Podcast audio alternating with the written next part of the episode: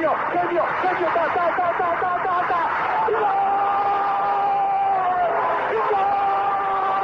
Dennis Bergkamp, Dennis Bergkamp, Dennis Bergkamp neemt de bal aan. Dennis Bergkamp, Dennis Bergkamp, Dennis Bergkamp, Dennis Bergkamp, Dennis Bergkamp. Posse de bola para Portugal, vai Éder, vai Éder, vai Éder, vai Éder, chuta, chuta, chuta! Gol! Gol!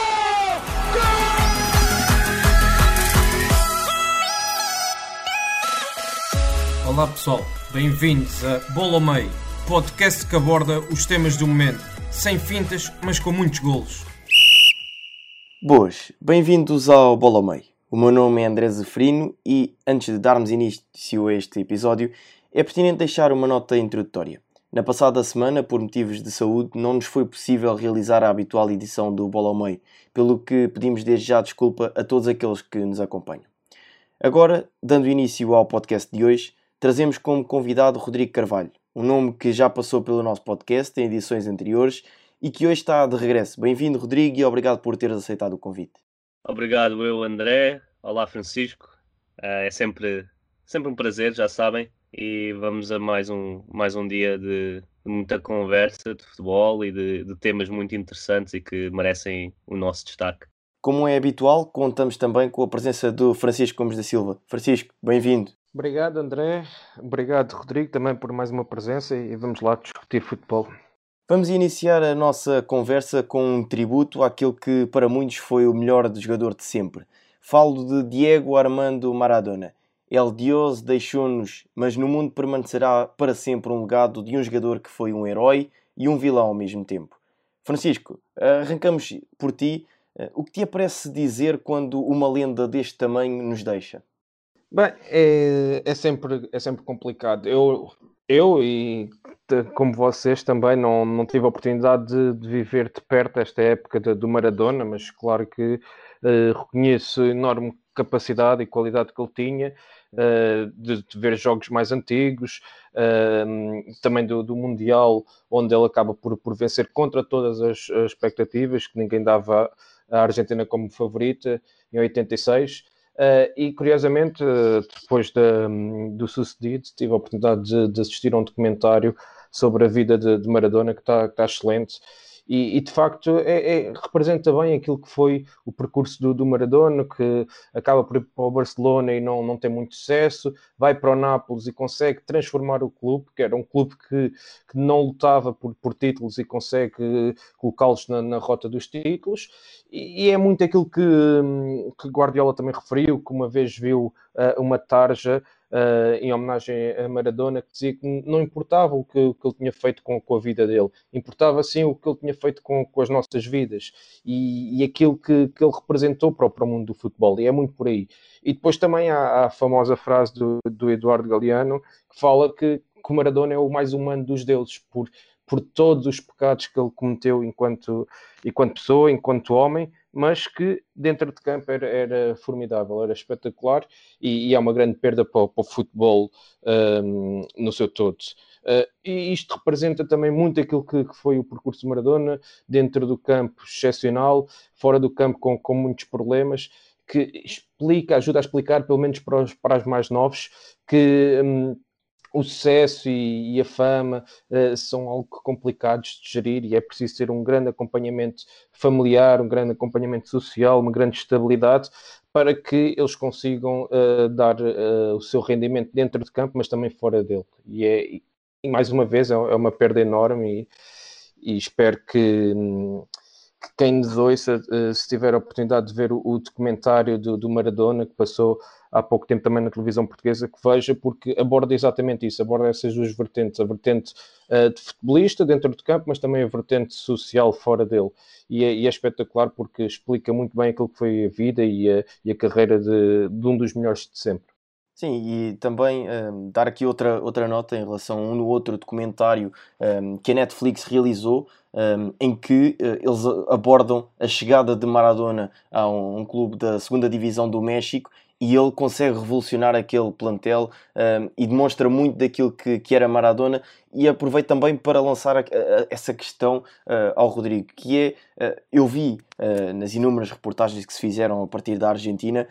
um, um senhor dizer que Maradona não era de um, de um clube, o Maradona era de um país, era do povo, Maradona era da Argentina. Isso retrata muito daquilo que, que foi Maradona e também percebe-se um pouco o porquê de ele naquela altura ter abandonado o Barcelona, que era um dos melhores clubes do mundo, e ir para o Nápoles, que era uma coisa impensável. Sim, e pronto, para, para concluir também aquilo que o Francisco disse, eu acho que uh, Maradona foi a primeira grande estrela do, do futebol mundial e com isso uh, sofreu algumas consequências não tão positivas desse mediatismo e das suas decisões e como sempre separar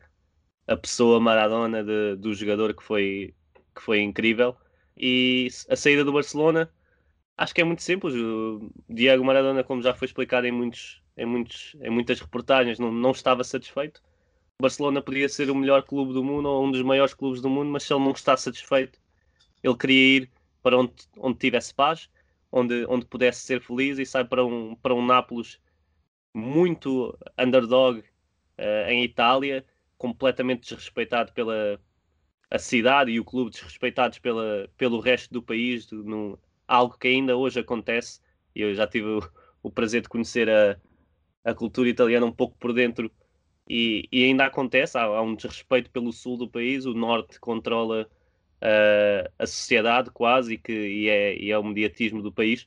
E Maradona indo para Nápoles dá mais uma alegria um povo que não estava tão habituado uh, a estar no, no topo da, da atenção, a estar no, no mediatismo, e não só dá alegrias, como dá conquistas, e tal como tinha feito na Argentina, num país que vive sempre com as diferenças sociais que existem, uh, em Nápoles foi muito parecido e, e deu alegrias a, a, um povo que, que nunca as tinha tido a essa escala. E acho que esse é o, é o seu maior feito, sem dúvida. Sim, Vítor Hugo Morales, o jornalista que narrou o arrepiante gol de Maradona uh, frente à Inglaterra no México 86, e para mim que não vi jogar Maradona, mas parece que me lembro perfeitamente deste gol, uh, deste jogo e de cada toque do gênio, ehm, como Vitor Hugo Morales uh, narrou naquele dia, uh, cada toque que ele deu na bola. Aquele tá, tá, tá será para sempre eterno e uh, Vitor Hugo Morales dá também voz a esta introdução do Bola Meio, portanto também uma homenagem a Vitor Hugo Morales que foi, arrepiante a forma como ele narrou aquele gol. Eterno será também o legado que Vitor Oliveira nos deixou o homem que não precisou dos grandes para ser grande, o rei das subidas ou o Sir Vítor Oliveira? Sim, porque ele era mesmo um senhor dentro e fora de campo, fez a sua última subida há pouco tempo. Consigo levou todas as suas conquistas e a certeza de que tornou o mundo melhor. Vítor Oliveira carrega consigo a certeza de que em cada um de nós que gosta de futebol deixou um pedaço de si. Uma frase ou uma lição de vida, o rei das subidas provou a todos que se pode ter valores para ganhar. Rodrigo, começamos agora por ti. Como é que recebeste a notícia da partida de Vítor Oliveira uh, numa altura em que, digo eu, ainda todos estávamos a tentar perceber uh, qual era o clube que ele iria assumir? Sim, foi algo, algo surpreendente, principalmente porque era uma pessoa que até estava a aparecer bastante na televisão e, e estava a ter o seu destaque de, de uma outra maneira e participou em vários programas na, na semana até em que, em que infelizmente faleceu. É, foi, foi uma notícia triste, como é óbvio, e Vitória Oliveira, para mim, tirando, tirando as conquistas que, que teve e as subidas, acho que só a sua postura e a maneira de estar no jogo, acho que é, é um pouco uma, uma chapada de luva branca ao, ao circo que, que o futebol português às vezes é, e, e é quase injusto para Vitória Oliveira estar associado uh, é um campeonato que tantas vezes desrespeita quem, quem quer o melhor do jogo. Agora, o, os seus feitos falam, falam por si mesmos, as subidas, uh, as várias subidas, e é engraçado que é difícil associarmos um clube a Vitória Oliveira, mas nós conseguimos sempre associar a Vitória Oliveira o clube que ia subir de divisão na segunda liga, e, e era já há muitos anos, já há 5, 6 anos, antes de, de vir para o Gil Vicente na, na primeira liga, que já sabíamos que o clube que apostasse em Vitória Oliveira muito provavelmente iria subir divisão. E por um lado perdia um pouco a, a piada da segunda liga, pelo outro era sempre muito bom acompanhar todo o processo, não só o jogo jogado, mas perceber que tipo de contratações é que Vitória Oliveira exigia e, e procurava nesses clubes, uh, perceber como é que um homem conseguia ter tanta influência em diferentes áreas de, dos clubes e, e reestruturar uma organização para, para levar à, à Primeira Liga. E acho que foi sempre uma pessoa impecável no nosso futebol e, e estamos todos agradecidos pelo, pelo que nos deu. Sim, e Vitor Oliveira tinha essa particularidade de um,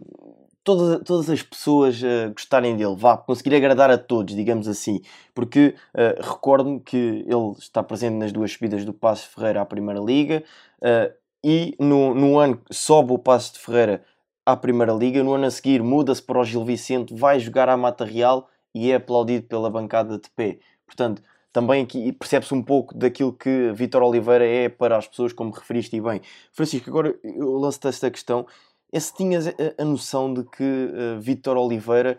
um, era tão apreciado por tanta gente, porque a onda uh, que se levantou após o sucedido foi enorme.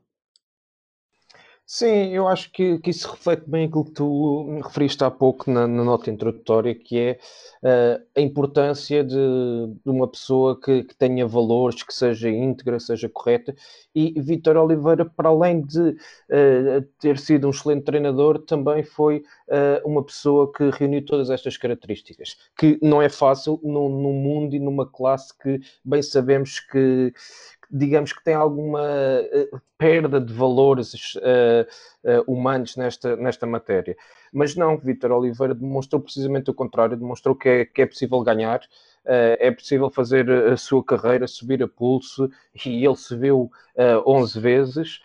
não é? E, e é possível fazê-lo com o respeito e a admiração de todos, que é, que é impressionante. é uma grande perda para o, para o futebol português, uh, infelizmente, uh, acaba por, por partir ainda relativamente uh, novo, não é? No ano em que ele um, acaba por não por parar, depois de vários anos no, no ativo, acaba por ter um, ano de, de paragem.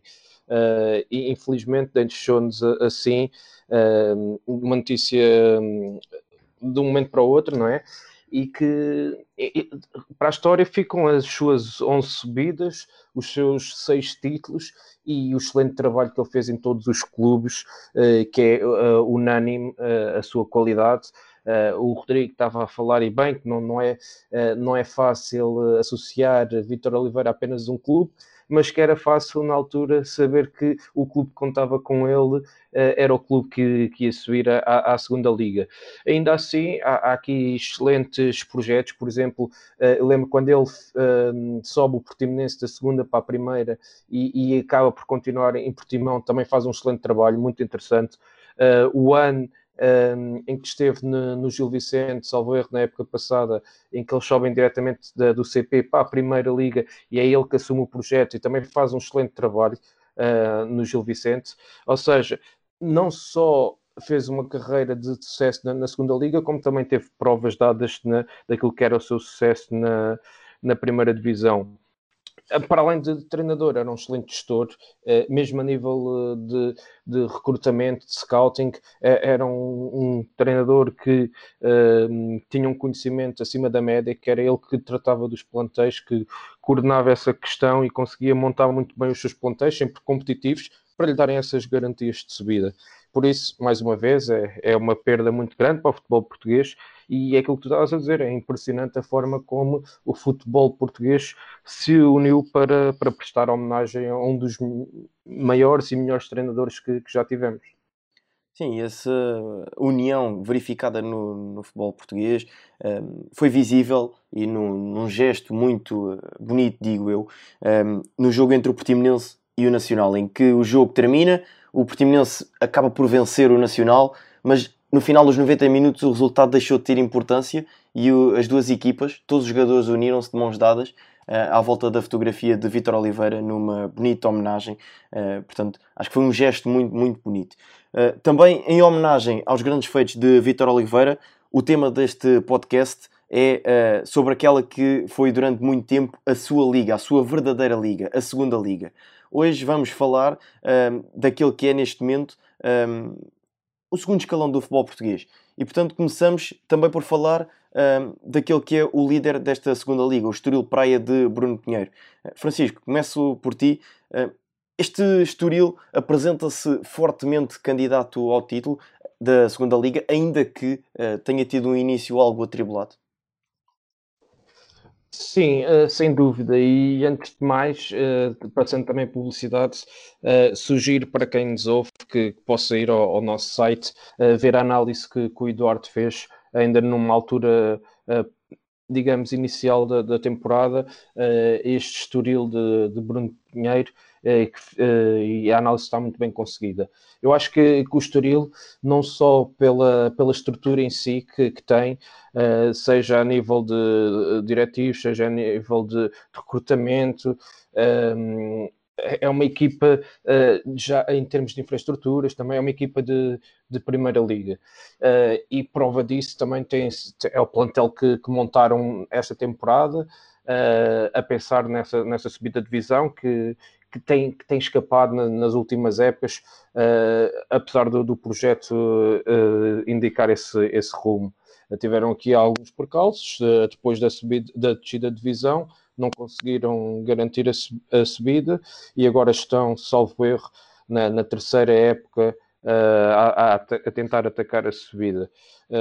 Nós, aqui no Pascal, também já contámos com, com, o Pedro Alves, que é, que é o diretor desportivo do, do Estoril, aqui na, no nosso, nosso podcast no Scout Talks, também já foi o nosso formador do, dos cursos de Scouting, e que ele explica de forma frontal e direta aquilo que é o projeto do Estoril e, e, e tem como objetivo, naturalmente, subir divisão. Acho que estão reunidas as condições. Uh, à data de hoje são o melhor ataque da, da, segunda liga, a par do Benfica B, com, com 19 golos, são a segunda melhor defesa, têm uma linha defensiva experiente. Uh, e para além disto têm jogadores que um, muito interessantes, como o caso do, Miguel Crespo no, no meio campo, que é um jogador muito completo, o Gamboa, que apesar de ter aparecido muito jovem, também na, na Primeira Liga, ainda só tem 24 anos, salvo erro, tem o Zé Valente, que para mim podia ter lugar numa, numa Primeira Liga, Uh, o Vidigal, que também está tá a aparecer uh, agora aqui em contexto nacional muito bem, um, um jovem extremo, uh, requieto, desequilibrador,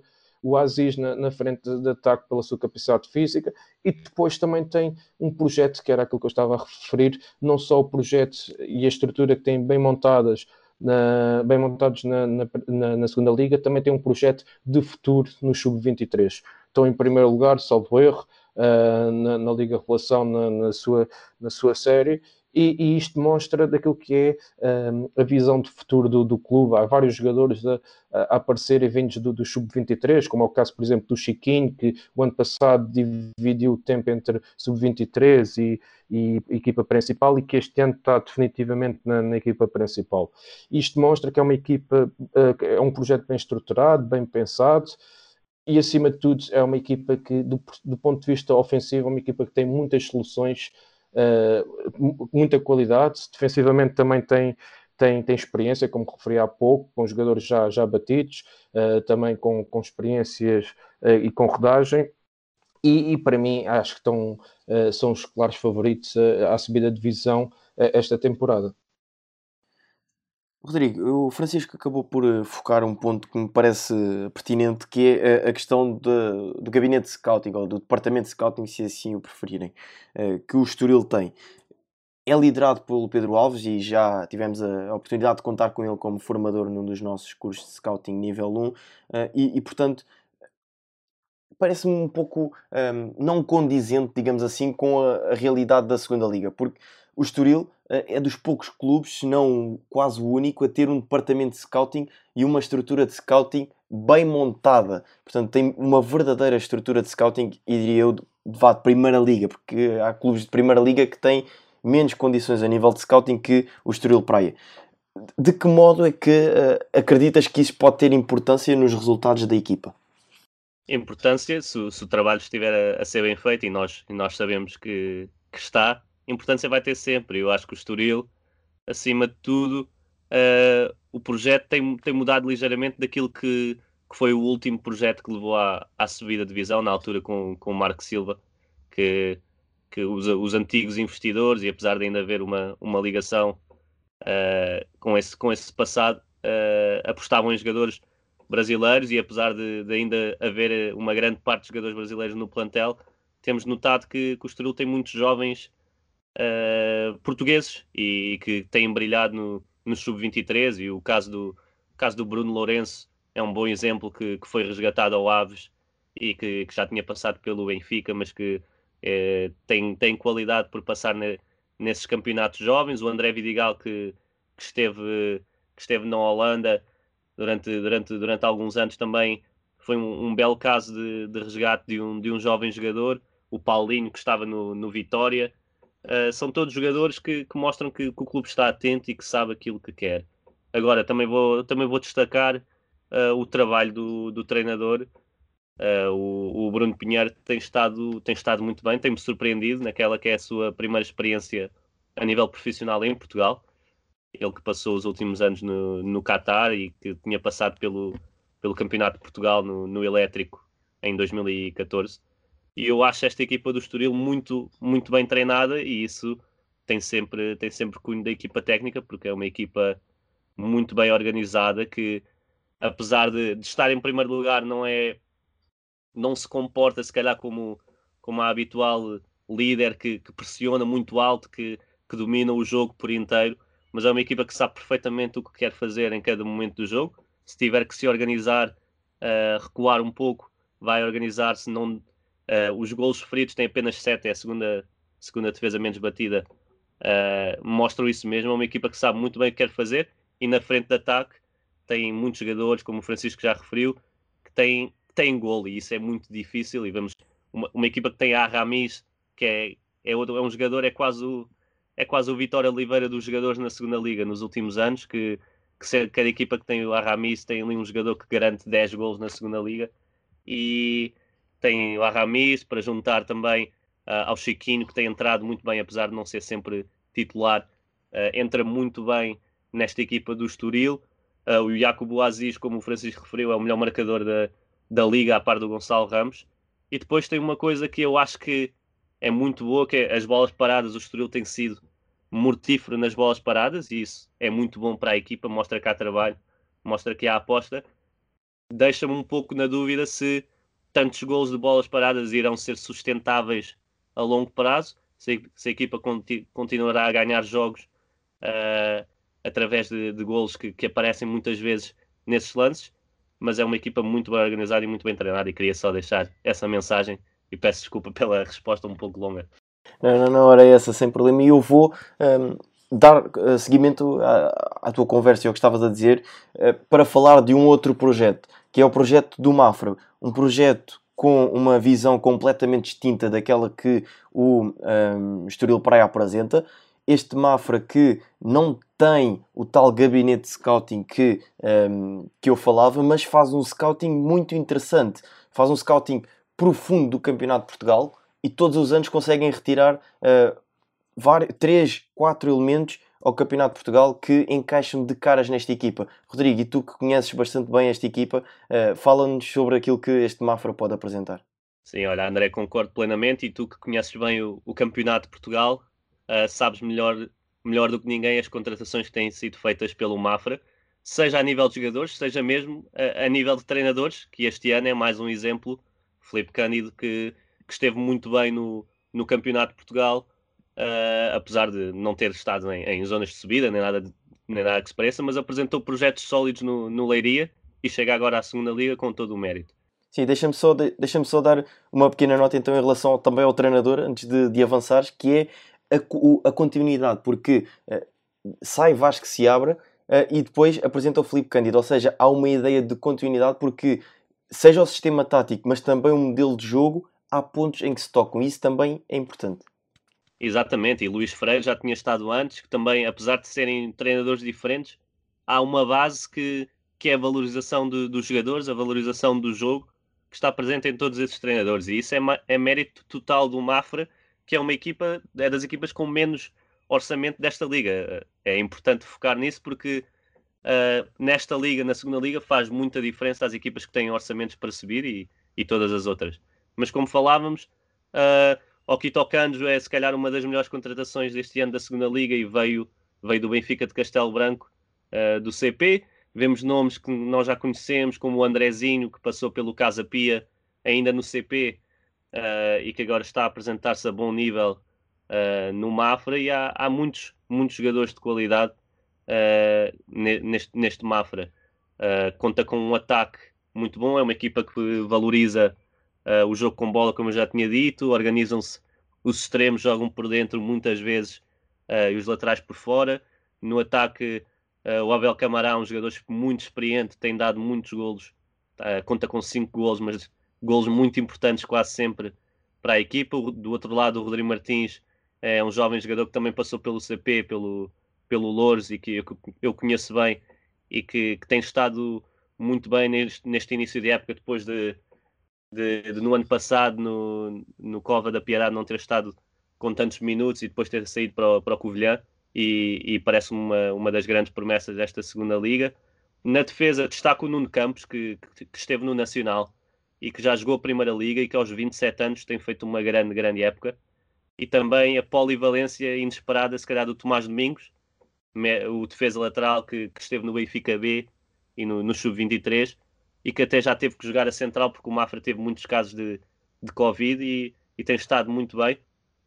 E claro, o João Miguel, no ano passado, central, 27 anos, também já, já tinha estado bem com, com o Vasco que se abre, é mais um, um destes destaques, mas numa equipa que, que valoriza o jogo, que apenas no último jogo não marcou, foi a primeira vez que isso não aconteceu e que tem estado muito, muito bem ofensivamente. Resta-me saber agora, as equipas conheçam, começam a conhecer o Mafra melhor, vamos ver que soluções é que Felipe Cândido tem também para durante o jogo uh, alterar e conseguir bater os blocos baixos que, que vai enfrentando, mas há muitos jogadores que se têm destacado nesta equipe. Sim, Francisco, há uma, uma ideia que nós temos uh, vindo a, debater uh, edição atrás de edição, que é a qualidade existente no Campeonato de Portugal. Acreditas que um, ehm, com este feito, diria eu, do Mafra e estes bons resultados que a equipa está a ter, cada vez mais equipas venham a apostar em jogadores do Campeonato de Portugal? Sem dúvida, e o, o Rodrigo, e muito bem, referiu alguns dos nomes, uh, também destacar o Carlos Daniel, o Ruben Ramos, que são dois jogadores, uh, embora com, com perfis completamente diferentes e, e, idades diferentes, não é? o Ruben Ramos está, uh, tem 21 anos, salvo erro, um jovem médio, o Carlos Daniel mais experiente, mas são dois jogadores que também com passagens pelo Campeonato de Portugal e, e com sucesso.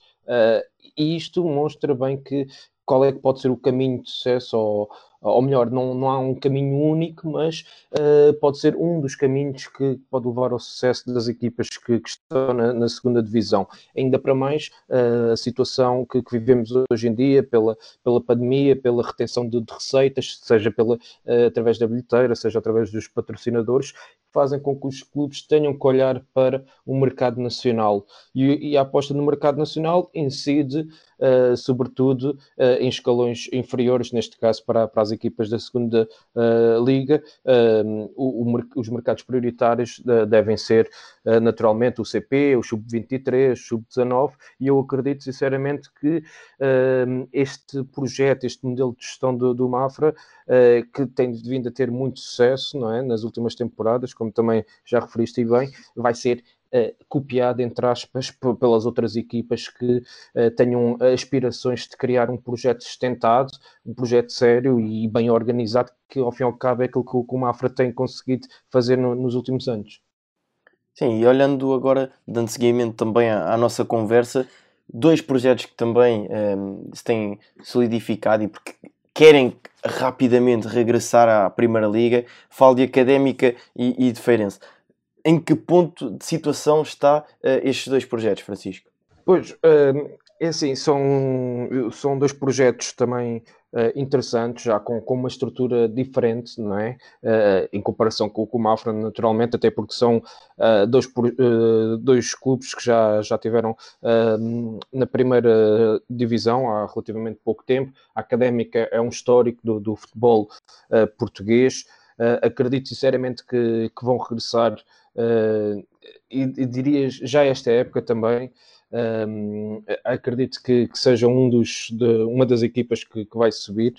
Uh, até pelo futebol que tem apresentado, tem uma equipa uh, muito experiente, com jogadores já com passagens de Primeira Liga, o caso do, do Mica, Ricardo Dias, Zé Castro, Bruno Teles, uh, e se virem, uh, são, são jogadores também que mais do, do, do setor defensivo, que ajuda a explicar, ou pode ajudar a explicar, o facto de ser a equipa menos batida do campeonato com, com apenas 5 gols feridos. Uh, depois, ofensivamente, é uma equipa que joga com, com processos simples, uh, um jogo uh, vertical, uh, por exemplo, o futebol do, do Mafra é diferente, que era aquilo que vocês estavam há pouco a falar, há, há uma maior preocupação da, da circulação, da bola, do controle do jogo, do domínio de, através da posse. na académica, naturalmente, pela, pelas qualidades individuais que, que, a equipa tem, também coletiva, que isso acontece, mas é um jogo mais, mais vertical, mais, mais rápido. Uh, até mesmo pelos extremos que, que, a equipa tem. E depois destacaria também um, o avançado o marroquino Mohamed eh, Boldini, que não conhecia até há bem pouco tempo, tem, tem 25 anos, é um, tem um perfil muito interessante pela capacidade física, o ataque ao espaço, a forma como também consegue trabalhar dentro da área e sabe uh, aproveitar bem as ocasiões e que já leva seis golos neste, neste campeonato. E depois do, do lado do, do Feirense também, se nós virmos, estas equipas que já tiveram na Primeira Liga e que agora uh, assumem projetos de, de, subida ou aspirações a, a regressarem à, à, Primeira Liga, são equipas que também têm jogadores experientes, também é o caso do, do Feirense, tal como a Académica, como referi há pouco. Temos jogadores já com, como o Fábio Espinho, o Feliz, o Fabrício, o Edson Farias, próprio Cris Santos, o Washington, o Hulk, etc., que são jogadores que já estiveram lá no, no, nos principais, uh, no, no, principal campeonato português, na Primeira Liga, ou também têm passagens de sucesso na, na segunda divisão. Uh, além disso, tem uh, jovens de qualidade uh, também. Aqui o caso do Feirense, tem o José Ricardo, que nós também muito bem acompanhamos desde os tempos do, do Mirandela no, no, Campeonato de Portugal. Tem o Diga, o João Tavares, também que, salvo erro, vem do, vem do Mafra da temporada passada. E está aqui outro jogador que também está, está a surgir em bom plano, que ainda, esta, ainda acho que foi hoje que estávamos a falar, André, que tu sugeriste o Abraham Marques, que, que, foi um jogador que, que nós um, destacámos no, no, relatório que fizemos para, para um cliente nosso sobre o, o campeonato sub-23 da, da, época passada e foi um dos jogadores que nós sacámos de, do Feirense e também começa a aparecer aqui em bom plano neste Feirense, na equipa principal. Aqui o Feirense é uma equipa, daquilo que, que, que, pude observar, é uma equipa que circula bem a bola, conseguem criar oportunidades, mas defensivamente tem aqui alguns problemas a nível de transição uh, acabam por ficar muito dispostos e isso, uh, vimos bem isso contra o, contra o Amora, o caso do, do gol do, do Amora, que, que acaba por vencer o Feirense para, para a taça e que acabou por fazer taça, uh, é, é, é, exemplificativo daquilo que, que são uh, os passos que, esta, que a equipa no processo defensivo um, ehm, permite ao adversário, não é? Mas ofensivamente, pela qualidade também que, que tem, é uma equipa que, que, acredito que no final da época também andará lá por cima a lutar pelos lugares de, de subida à Liga Nós. Sim, há dois, há dois jogadores, falaste já de um, que é o Abraham Marcos, mas também na académica há, há, um jogador que eu acho que merece o destaque, que é o Fabiano, o defesa de direito, que está emprestado pelo, pelo Braga à académica. E Rodrigo, estes projetos que conseguem uh, criar uma mescla de jogadores muito experientes na segunda liga e depois acrescentar um, dois, três jovens irreverentes, parece que está a trazer sucesso. Sim, André, e desculpa, podes repetir a última parte da pergunta, não consegui ouvir.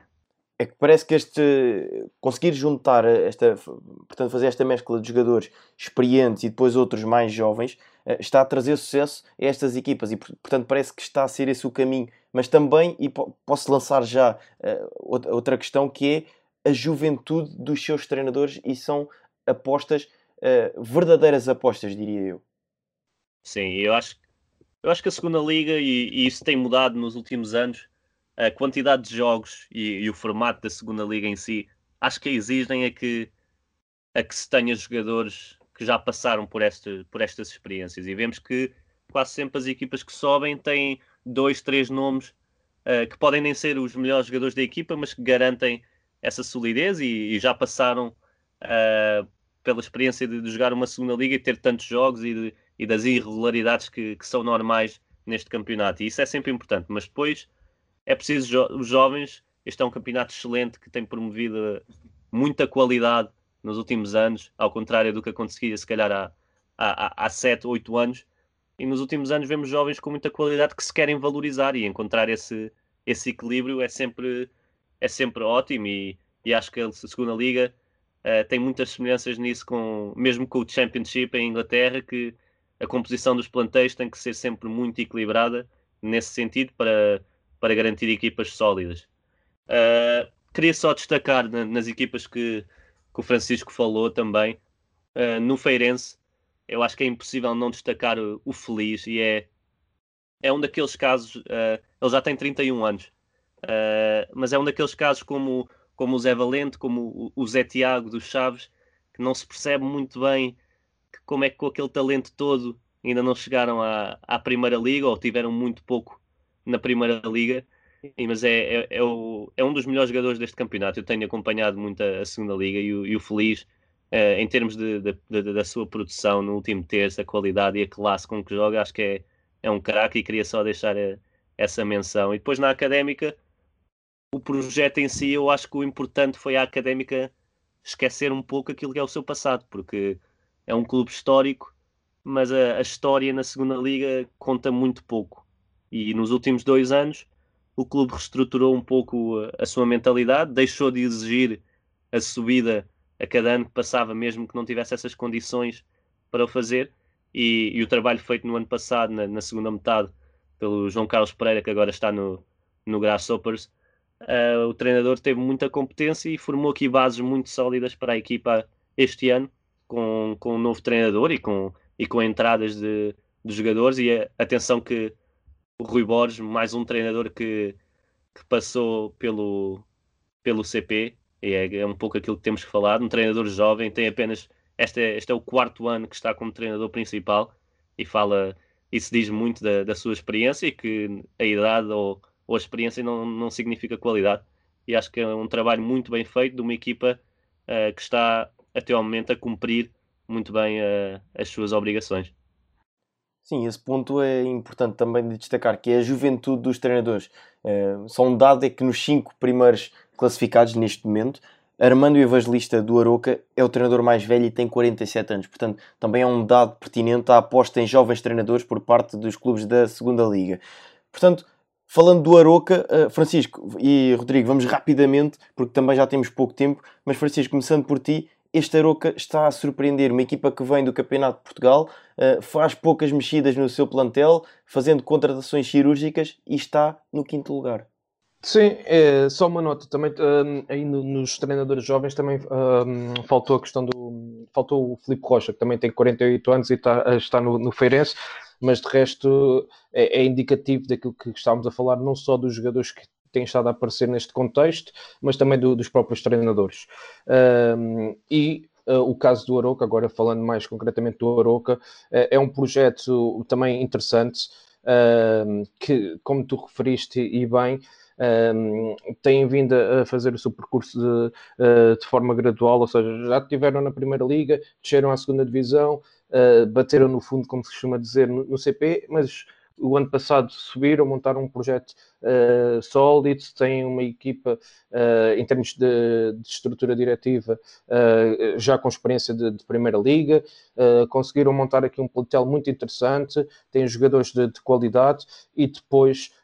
acredito que, que, seja um projeto para, para subir à, à Liga Nós, não esta época, acho que ainda é cedo, mas que caminham para, para isso. E basta ver este meio campo que é o, é o Pedro Moreira, Leandro Silva, Marco Soares, é um meio campo muito forte. E ainda agora recentemente foram buscar o Arsénio, que estava na Arábia Saudita, que também tem experiência de, de Primeira Liga, e por isso acho que está aqui um projeto uh, e uma ideia muito interessante de um clube de, de, que estava no CP, conseguiu reorganizar organizar-se, subir à, segunda liga e estar a fazer momento um campeonato tranquilo. Sim, Rodrigo, vou-te lançar uma, uma, última questão que é um, o facto de, no caso do Aroca particularmente, parece que a sua estrutura conhece bem o que tem dentro de casa. Isto porque uh, faz apenas contratações cirúrgicas e não reformula um plantel por completo, vai buscar este jogador para determinada posição para comatar uma dificuldade que a equipa tenha, e isso é também importante, os clubes conhecerem aquilo que têm dentro de casa, e há tantos, tantos e tantos exemplos de má gestão no, no futebol português e não só, porque passa muito por isto, não conhecer aquilo que se tem dentro de casa. Sim, isso até podemos ver em escalões de formação, nos iniciados ou nos juvenis, que acontece muitas vezes os clubes quase, quase trazerem uma equipa nova de um ano para o outro quando sobem divisão, quando, quando não há necessidade. E aqui uh, nós sabemos da qualidade que existe no Campeonato de Portugal e uma boa equipa do Campeonato de Portugal vai se dar sempre bem na, na segunda liga com os devidos uh, investimentos em, em, em, certas posições e um aumento ligeiro de qualidade, mas um bom trabalho no CP uh, de uma forma geral e, e, do coletivo, que é a grande força deste Aroca, na, na, minha opinião, e basta ver, basta ver os jogos para perceber que o Aroca, o Aroca não é a equipa mais, mais bonita a jogar desta liga, mas é a equipa, se calhar, mais difícil uh, contra quem jogar, e é a equipa que ninguém quer jogar uh, neste momento, porque é, são muito competitivos, sabem exatamente aquilo que querem fazer, uma equipa que pressiona muito, que não dá espaço a, às equipas contra quem vai jogar, e, e, é muito cansativo, é muito difícil bater esta equipa do Aroca e essa é a sua maior força até ao momento. E com jogadores que vieram do Campeonato de Portugal e que se calhar era um projeto que no Campeonato de Portugal tinha, tinha mais investimento do que 80% dos outros, mas com o seu mérito soube manter o projeto, soube, soube ter as ideias bem definidas, porque o sucesso no CP não quer dizer que, que as coisas vão correr bem Uh, o sucesso no CP não quer dizer que tenha que se mudar tudo para, para agora estar preparado para a segunda liga e só porque correu mal na segunda liga há uns anos não quer dizer que agora com um processo mais consolidado uh, as coisas vão correr mal também e isto está a ser a prova de, de uma boa gestão e mérito para os dirigentes de, do Aroca e mérito para o treinador também que, que tem estado muito bem é, é uma equipa que, que é muito competitiva e dá prazer ver jogar porque há claramente dedo do treinador o último capítulo desta edição do Bola ao Meio passa por um desafio que eu vos propus. Francisco, podemos começar por ti. Uh, e o desafio que eu propus aos dois convidados da edição de hoje foi as suas apostas para primeiro, segundo e terceiro lugar, respectivamente. Isto porque o terceiro lugar dá acesso a, a um novo playoff para entre o, o antepenúltimo da Primeira Liga e o terceiro classificado da um, segunda liga para, para perceber também a equipa que uh, irá ascender ou manter respectivamente no primeiro escalão do futebol português. Portanto, Francisco, começamos por ti. Primeiro, segundo e terceiro classificado, quais são as tuas apostas? Então, muito rapidamente e de forma simples, Estoril em primeiro, Académica em segundo e Mafra em terceiro. Rodrigo, da tua parte? Eu acho que é, é muito parecido, uh, mas vou, vou apostar no, no Estoril em primeiro lugar e vou aqui pôr uma surpresa para o segundo lugar, mas é uma equipa que eu, que eu gostei bastante de ver e que investiu recentemente bem. Vou pôr o Penafiel em segundo, apesar de não estar no, nos três da frente neste momento. Acho que é uma equipa que ainda pode lá chegar e sabemos que a segunda liga é longa. Vou pôr o, o Penafiel em segundo e o Mafra em terceiro. Excelente. Terminamos assim esta edição do podcast, esta edição do Bola Meio, e fica já a promessa de que no final da temporada iremos regressar para analisar o vosso olho e ver se as vossas perspectivas estão corretas ou erradas. Até lá, um grande abraço e vemos para a semana. Fiquem bem. Obrigado por nos terem seguido em mais um episódio. Sigam o ProScout nas redes sociais em Facebook, Twitter, Instagram, YouTube e principalmente no nosso site em www.proscout.pt. Até à próxima!